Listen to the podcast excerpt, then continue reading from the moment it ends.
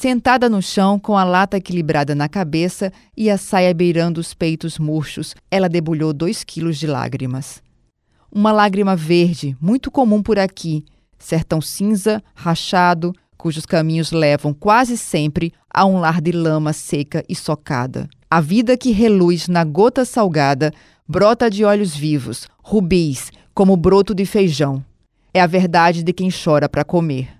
O feijão que mata a fome de pai, mãe e sete filhos, dos vizinhos e dos cachorros. Café, almoço e jantar. Três refeições numa só, três vezes verde vívido, grãozinho de lágrima e também de vida.